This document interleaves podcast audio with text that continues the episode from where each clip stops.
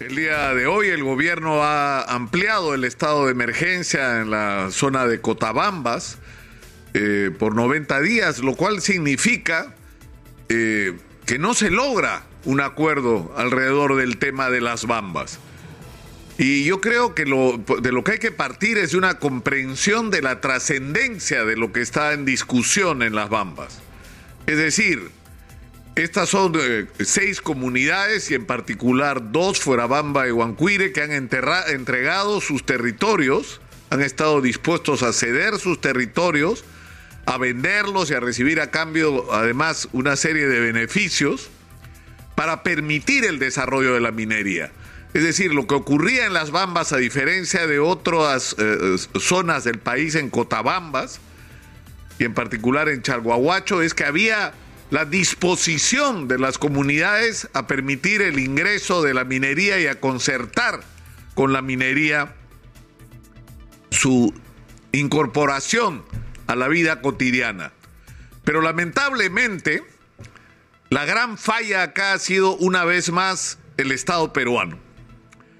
Un Estado que no tiene planes, que no tiene proyecciones y que ha tenido a cargo de los ministerios y del gobierno mismo a gente que simplemente ha estado de paso viendo la manera de aprovechar al máximo ese pase por el gobierno para obtener el mayor beneficio personal que sea posible.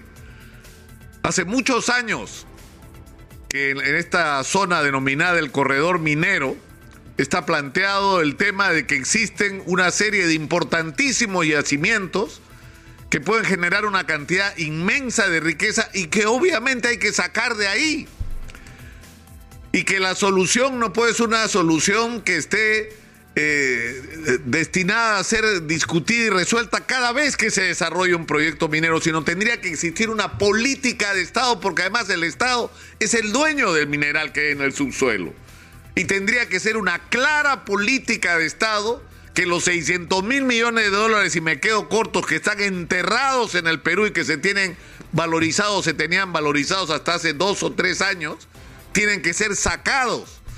Y eso le interesa al Estado peruano porque ahí están los recursos y una zona donde estos recursos existen es precisamente en este denominado corredor minero del que es parte de las Bambas.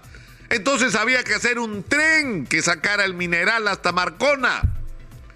Pero a nadie se le ocurre plantear salidas de esta naturaleza que hubieran implicado, entre otras cosas, una, no solamente un mecanismo eh, fluido para extraer el mineral con el menor perjuicio para las comunidades por las que atravesaba eh, o atravesaría este tren, sino que además le cambiaría la vida a la gente, cambiaría la, la vida de la agricultura, del comercio, abriría posibilidades al turismo, conectaría toda esta región con el resto del país. Pero no piensan en eso, ni han pensado en eso. Y se tiene que discutir cada vez como ha ocurrido en las Bambas, donde originalmente el, el mineral iba a salir en un, en un eh, a través de un mineroducto y luego cuando el proyecto fue cambiado de manos, la concesión fue cambiada de manos, terminamos en que salían a través de una carretera que no existía de manera formal como vía nacional y por lo tanto tuvo que atravesar territorios de comunidades y caminos rurales. Y eso generó un enorme conflicto con muchísimas comunidades, aparte de los que ya habían por la suscripción de compromisos que las comunidades reclamaban que no eran cumplidos. Y el Estado estaba ausente o ha estado presente de manera circunstancial pero quienes han tenido a cargo muchas veces estas negociaciones a nombre del Estado no han tenido el respaldo del más alto nivel del gobierno y no se les ha dado, y no estoy hablando de lo que está ocurriendo ahora, de lo que ha ocurrido durante años tras año en esta región. Y al final llegamos a un punto crítico en que las comunidades legítimamente reclamaban que todo aquello que se hubiera suscrito como compromiso se cumpliera. Pero esto no era un problema entre la comunidad y la compañía minera y el Estado es un invitado. No, señor, el Estado es el dueño del mineral. El Estado tiene la obligación de que ese mineral se saque. El Estado le entrega en concesión a una compañía, se hace en acuerdo con las comunidades y el Estado tiene que velar porque todo eso ocurra porque el mineral se saque, porque produzca la mayor cantidad de beneficio para el país, pero se cumpla también con las comunidades en los compromisos adquiridos. Y nosotros hemos llamado la atención acá, no solo por meses, sino por años, que este asunto tenía que ser resuelto y que el proyecto Las Bambas tenía que ser un modelo a ser aplicado en el resto del país de entendimiento entre las comunidades y los grandes inversionistas y el Estado. Sin embargo, estamos hoy en una situación crítica.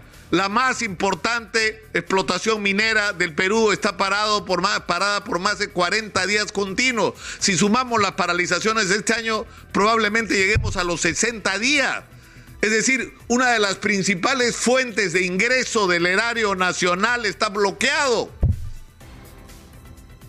Eso es lo que estamos viviendo en este momento, pero no solamente eso, se está afectando la vida y el empleo y los ingresos de miles de miles de personas, porque no solamente viven de las bambas quienes trabajan directamente para ella, sino toda la red económica que se ha tejido alrededor y que supone miles de miles de personas y de familias que están viendo afectadas sus vidas.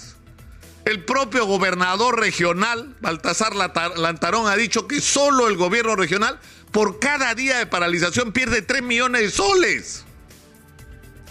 Y las pérdidas en general acumuladas son incalculables. Pero hay un efecto adicional que es gravísimo, que es la imagen que transmitimos a los inversionistas en un momento que el precio de los minerales está disparado en el mundo, en un momento en que nuestra prioridad debería ser extraer la mayor cantidad de mineral que sea posible, para lo cual tenemos que traer a la mayor cantidad de inversionistas, el mensaje que le estamos dando es, no vengan, no vengan, porque no somos un país confiable. Ese es el mensaje que les estamos dando con lo que está pasando en las Bambas.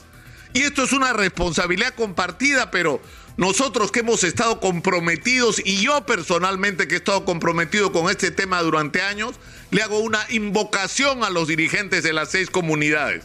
Lograron lo que querían el país entero y es más, el mundo. Porque esto es noticia en la BBC y en Infobae, es decir, es noticia en el mundo entero. La paralización de la del más grande proyecto minero en el Perú han logrado que tengan los ojos puestos sobre las bambas y esto obliga a que se produzca lo que ellos mismos han esperado durante mucho tiempo, que todo aquello que se comprometió a ser cumplido se cumpla y que se fijen plazos y que se vigile el cumplimiento en esos plazos y que haya garantes del cumplimiento de esos compromisos en las fechas en que se determinen en base a, a los acuerdos pendientes. Pero lo que no puede ocurrir es que se introduzcan elementos que durante todos estos años no han estado en discusión, como llamaba la atención Manuel Rosas esta mañana. No se pueden introducir nuevos elementos como que ya no quiero el trato que firmé. Es decir, yo le vendí a la mina mi territorio como pasa en Huancuire, ahora quiero que me devuelvan mi territorio y yo les devuelvo su plata. O sea, eso ya no es posible ser planteado porque además eso supone modificaciones constitucionales, modificaciones legales. Además, en el Perú no es el dueño de la superficie el dueño del subsuelo. Este es un debate que algunos han planteado hace años, que por qué no se hace una modificación constitucional según la cual el que vive sobre un territorio es dueño de lo que hay abajo de ese territorio. Es decir, que si hay petróleo, gas o mineral, el dueño de ese gas, petróleo, mineral es el propietario del terreno superficial, pero eso no existe en la ley peruana, eso existe en otros países. En el Perú el propietario del subsuelo es el Estado, no la persona que vive sobre la superficie. Entonces yo creo que estamos en una situación donde si se ha llegado finalmente al punto donde se levanta el estado de emergencia, se levantan las medidas de fuerza que las comunidades han tomado y que están impidiendo la operación de la mina. Y si se sientan como es posible que estén sentados en este momento, resolviendo uno por uno todos los compromisos adquiridos, esto tiene que terminar y tenemos que emitir, no solamente resolver todo lo pendiente en las bambas, sino transmitir otro mensaje al mundo sobre el Perú, que el Perú sí es un destino seguro de inversión que en el Perú los conflictos se resuelven en mesas de diálogo, que en el Perú puede, el Estado puede actuar de manera responsable y vigilante sobre todos esos procesos. Yo sinceramente creo que estamos en un momento crítico y no sé si todos los actores de este proceso tienen la conciencia de lo que está en juego en este momento en las Bambas. El destino del Perú está en juego en las Bambas. Y yo estoy seguro de que los dirigentes de las comunidades van a tener el suficiente nivel de responsabilidad para entender el enorme peso que tienen hoy sobre sus hombros. El enorme peso que tiene sobre sus hombros. Yo estoy seguro que van a actuar a la altura de las circunstancias en las próximas horas.